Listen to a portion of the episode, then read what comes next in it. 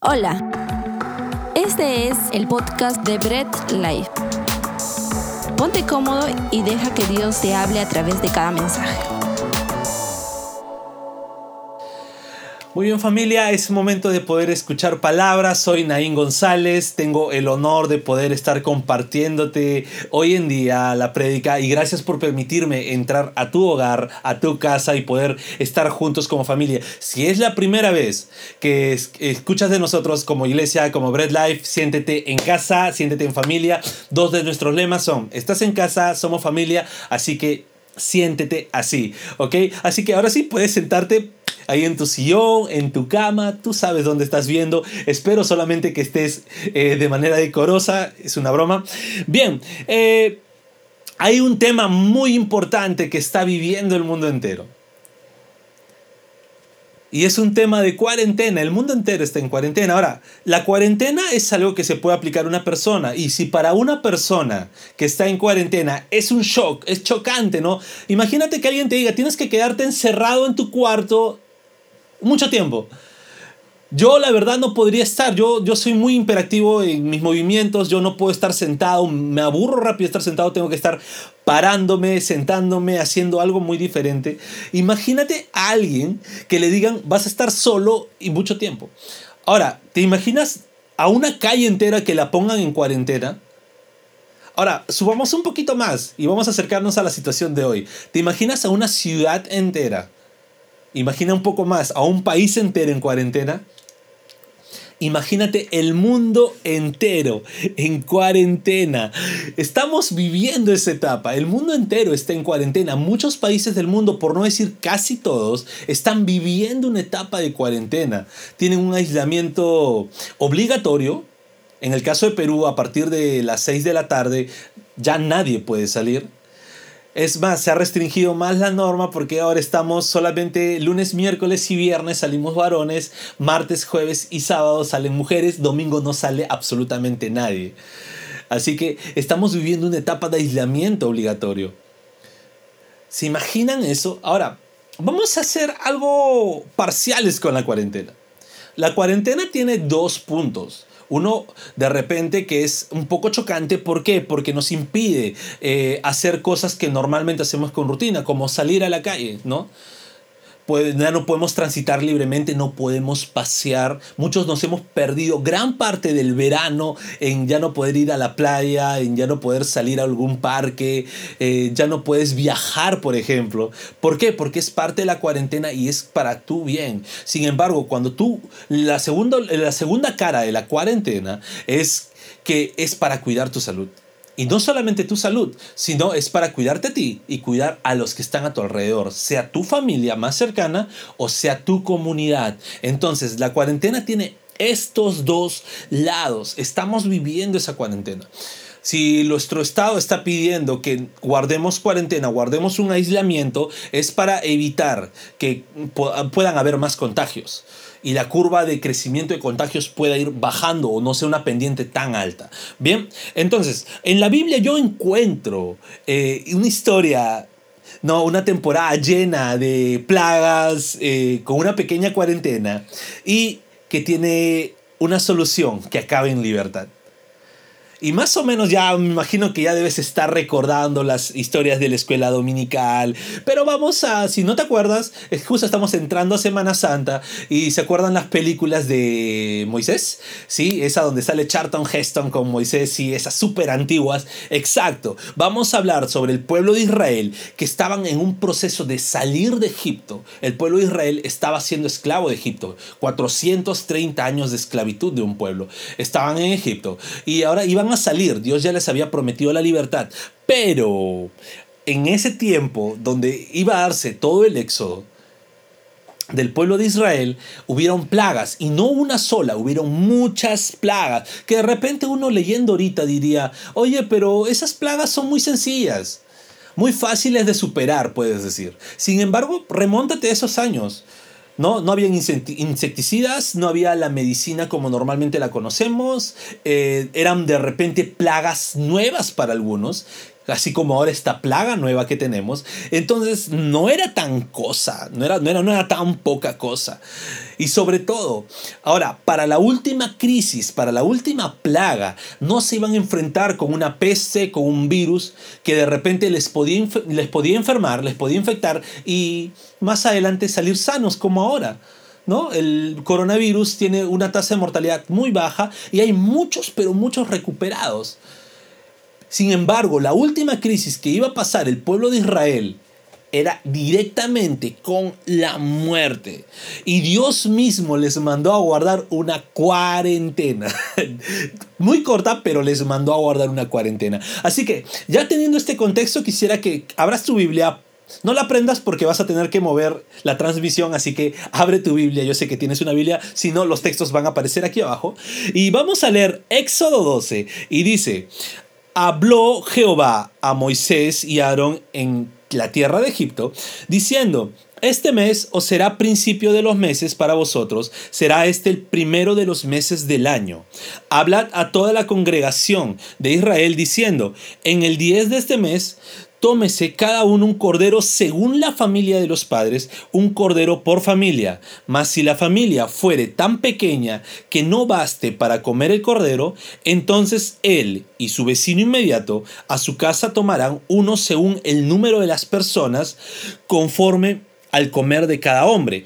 Haréis cuenta sobre el cordero.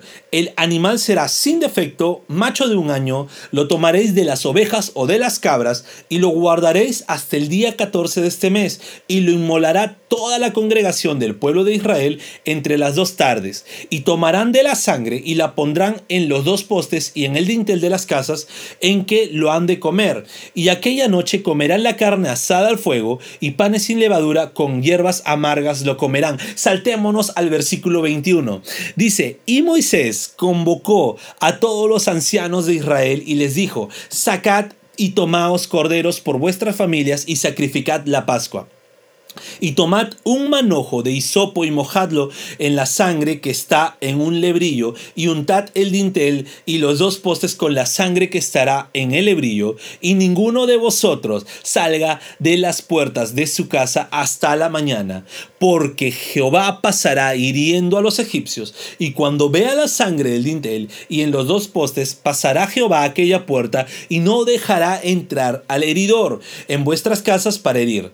Guardaréis esto por estatuto para vosotros y para vuestros hijos para siempre.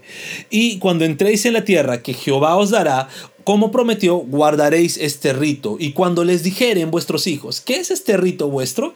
Vosotros responderéis, es la víctima de la Pascua de Jehová el cual pasó por encima de las casas de los hijos de Israel en Egipto, cuando hirió a los egipcios y libró nuestras casas. Entonces el pueblo se inclinó y adoró, y los hijos de Israel fueron e hicieron puntualmente así como Jehová había mandado a Moisés y Aarón. Saltemos al versículo 43. Y Jehová dijo a Moisés y Aarón, esta es la ordenanza de la Pascua.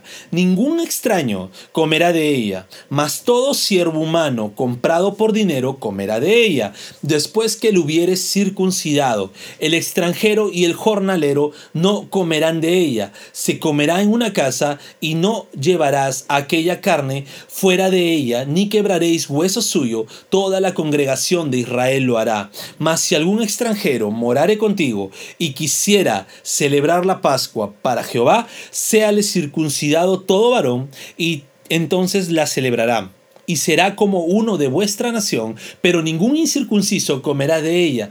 La misma ley será para el natural y para el extranjero que habitar entre vosotros. Así lo hicieron todos los hijos de Israel, como mandó Jehová a Moisés y Aarón, y así lo hicieron.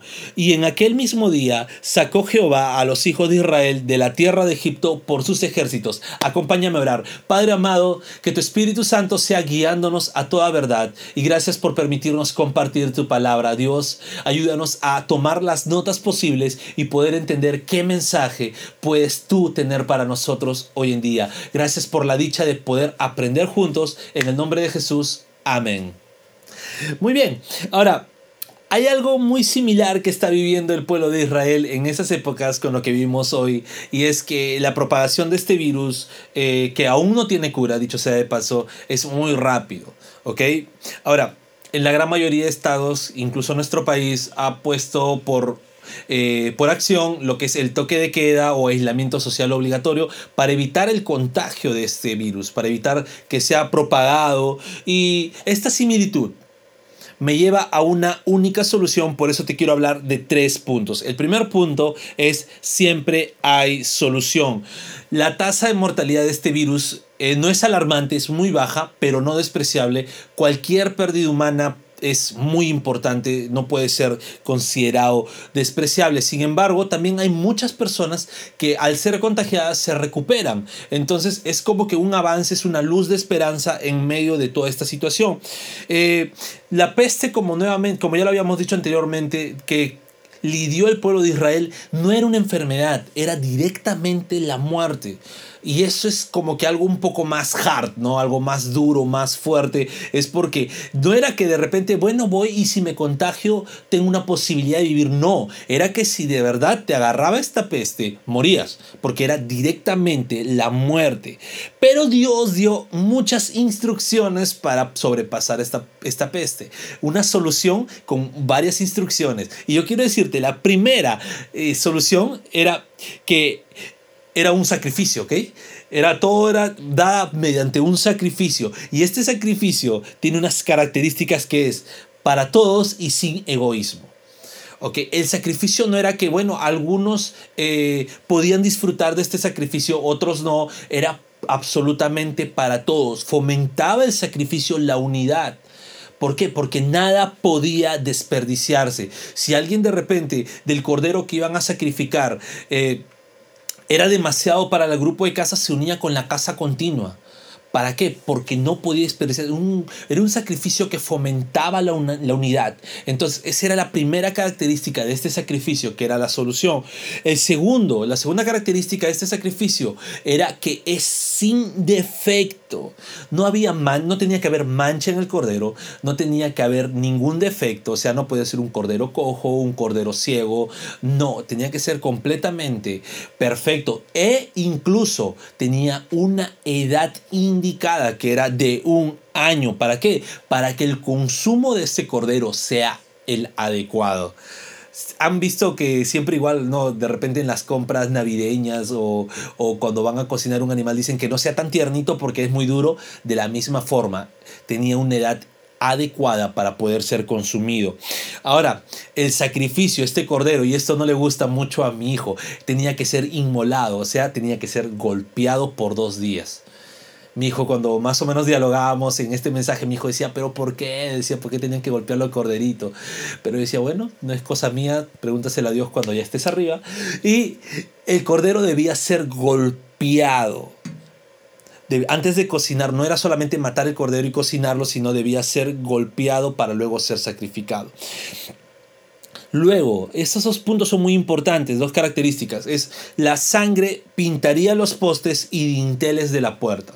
Ok, no era solamente matar el cordero. Ahora cuando de repente vamos a cocinar un animal, lo que hacemos es le sacrificamos al animal y la sangre lo tiramos, ¿no? No sirve. En este caso no, la sangre de este corderito debía pintar los dinteles y los postes de la puerta, ¿no? ¿Para qué? Porque eso significaba que ya había habido un sacrificio en ese hogar y el heridor, como dice la palabra, o el ángel de la muerte, en otras traducciones, iba a pasar de frente porque ya había habido un primogénito sacrificado, y había habido un reemplazo. Eso significaba el que tenían que pintar. ¿Para qué? Para que cuando pase la muerte vea ya ha habido un sacrificio aquí. ¿ok? Matthew Henry en su comentario hace referencia a algo muy importante que viene con la última característica, que era tenía que ser consumido con hierbas amargas. Ahora, el sacrificio no solamente era observado, ¿no? De repente vemos películas, ¿no? Puedes ver algunas series de culturas antiguas sacrificaban y se quedaba ahí el sacrificio, ¿no? Porque era un sacrificio. No, este sacrificio debía ser consumido y todavía con hierbas amargas. ¿Por qué? Matthew Henry en su comentario dice esto muy importante, que las hierbas amargas eran representación de la amargura que era vivir en Egipto. Entonces, tenemos estas características. La primera del sacrificio era, era sin egoísmo, la segunda sin defecto, la tercera debía pasar por inmolación, la cuarta, la sangre debía ser pintada en el dintel y en los postes, y la quinta es consumido con hierbas amargas. Ahora, hemos estado en una serie buscando a Jesús y no puedo, no puede pasar desapercibido que tenemos que encontrar a Jesús en esto. ¿Cómo puedo ver este sacrificio en, en mi contexto actual? Es buscando a Jesús. No hay otra manera. ¿Por qué? Porque es un sacrificio sin egoísmo. Jesús también se sacrificó sin egoísmo, era para todos. Y que ese sacrificio nos mantenía en unidad. Jesús fue un sacrificio sin mancha, sin defecto, varón perfecto, lo dice la Biblia. ¿Ok? Entonces Jesús es el sacrificio, la representación de este sacrificio en mi contexto actual. Ahora, Jesús también no fue solamente crucificado, no solamente fue, sino fue inmolado, golpeado muchas veces, humillado, y no solamente físicamente, sino psicológicamente. Imagínense la humillación que pasaba Jesús. Imagínense las traiciones que pasó Jesús, las decepciones. No solamente fue una inmolación física, sino también psicológica. ¿Ok? Su sangre derramada reemplaza a la nuestra. Nosotros deberíamos haber derramado esa sangre y morir por nuestras iniquidades, por nuestros pecados. Sin embargo, la sangre de Jesús fue derramada. Ahora, el pintarla en los postes, en el dintel, no significa que uno tiene que estar constantemente mencionando la sangre de Jesús. La sangre de Jesús en Hebreos dice que fue derramada una vez y para siempre como un sacrificio perfecto. ¿Ok? No es para que estés usándolo de repente como podríamos decir un conjuro, ¿no? Eh, después de todo y mencionar la sangre de Jesús, no, es puesta en los dinteles y en los postes de las puertas significa que debe ser fe nuestra. ¿Ok? Debe ser nuestra fe profesada. ¿Ok? La sangre del cordero no fue esparcida, ¿no? No fue de repente, vamos a tener toda la casa. No, fue puesta en la puerta para que dé fe que ya había habido un sacrificio por ese hogar. De la misma manera, la sangre de Cristo debe hacernos hacer testimonio para que las personas que vean sepan que ha habido un sacrificio bendito por mí. ¿Ok?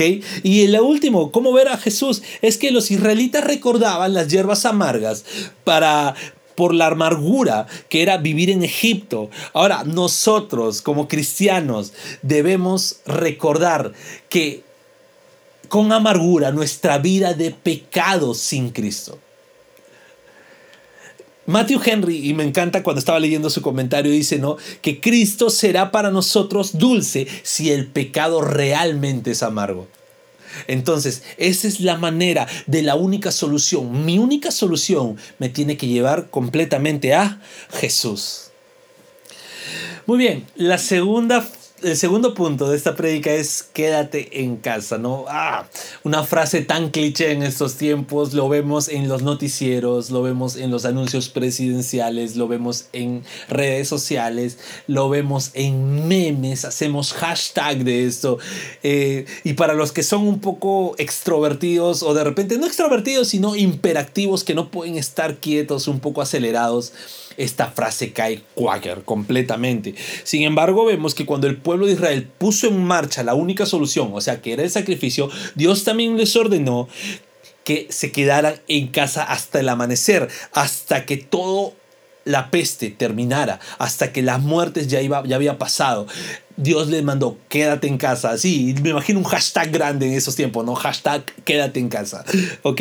Ahora, este, esta instrucción era para evitar que el heridor entre en casa. Ahora, pónganse en, en la piel o en el pellejo de un israelita de esos tiempos.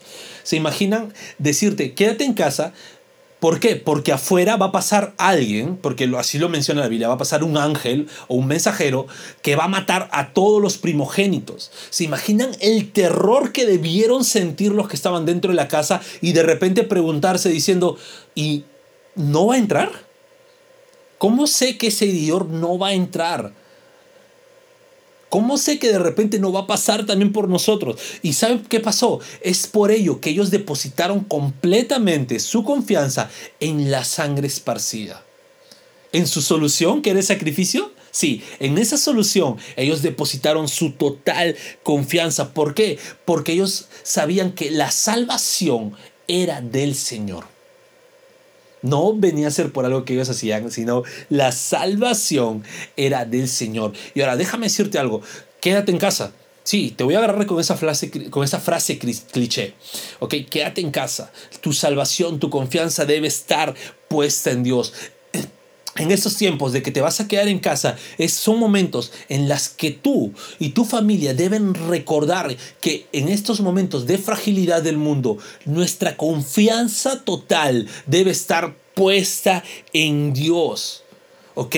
No es tiempo de repente para, para, para decir que está bien o está mal, no, sino confiar plenamente en Dios. Sí, hay momentos difíciles, no hay para alimentos, no estás trabajando, pero genial, confía en Dios. Créeme, siempre hay una luz de esperanza, siempre hay...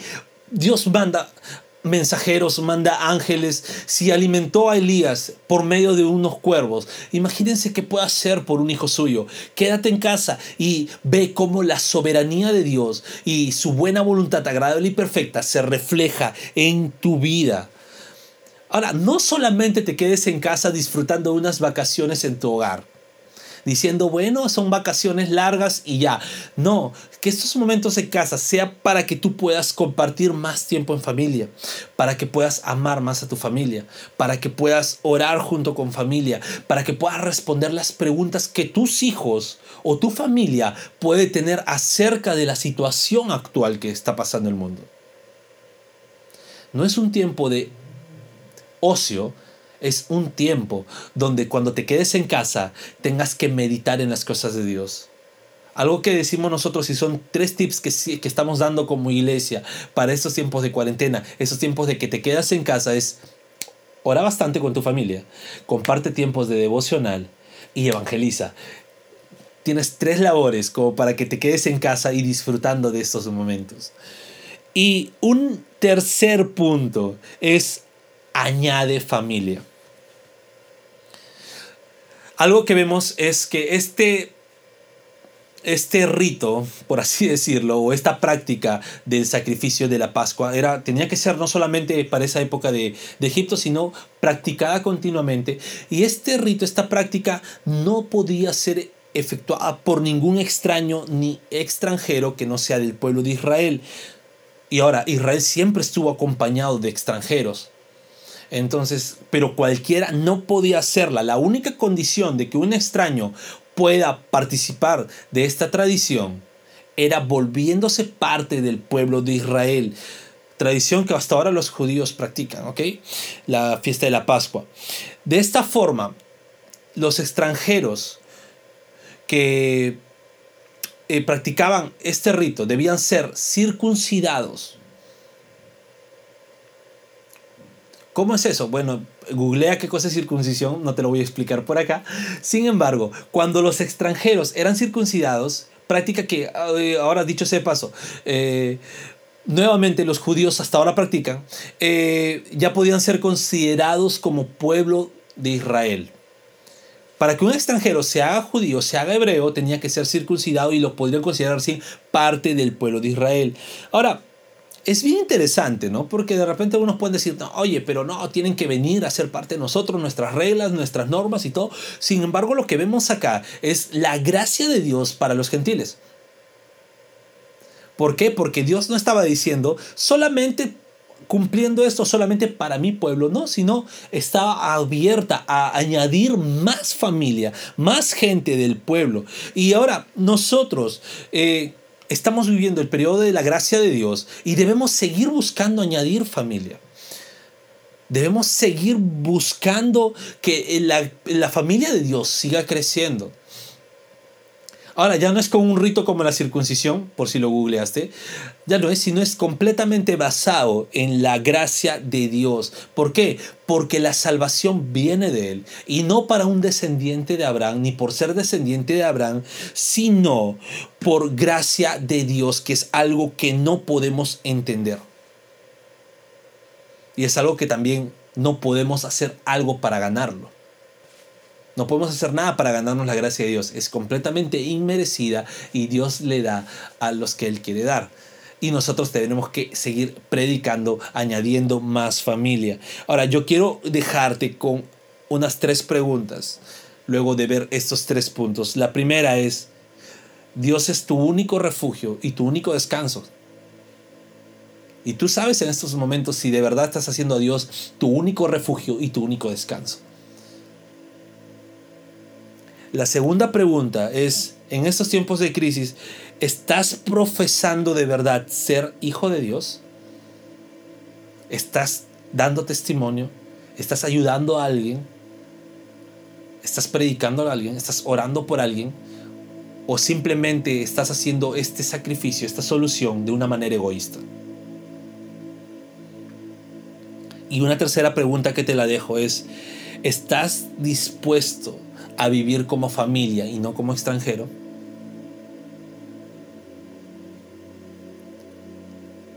Cuando tú te unes a una familia, te unes por amor. Y muchas veces por amor realizas las normas de esa familia. Y yo no te voy a hablar de normas, no te voy a hablar de nada. Simplemente estás dispuesto a dejar de ser un extranjero y vivir como familia de Dios. Quiero decirte algo, Jesús es la única solución en la que podamos confiar. No hay otra solución. Así como el pueblo de Israel, su solución para que no llegue muerte a sus casas era este sacrificio de la Pascua. Nuestra solución es Jesús. Y déjame decirte algo, y, y voy a ser un poco extremo en lo que te voy a decir aunque llegue la muerte física, nunca va a llegar a tu vida la muerte espiritual si tu solución fue Jesús.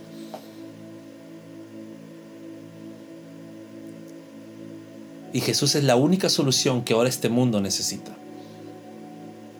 ¿Por qué? Porque no solamente puede traer sanidad a tu vida, sino también trae paz y trae confort y trae descanso a todas las cargas que puedes tener.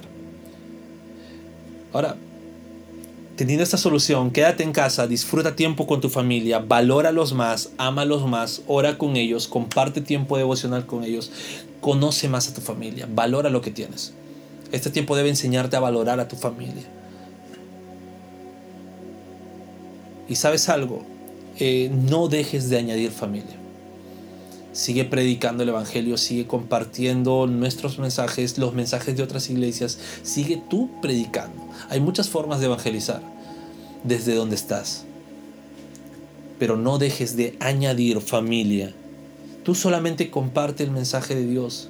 No tienes derecho a transformar a nadie. Tú comparte el mensaje, tú comparte el Evangelio, Dios hará el resto.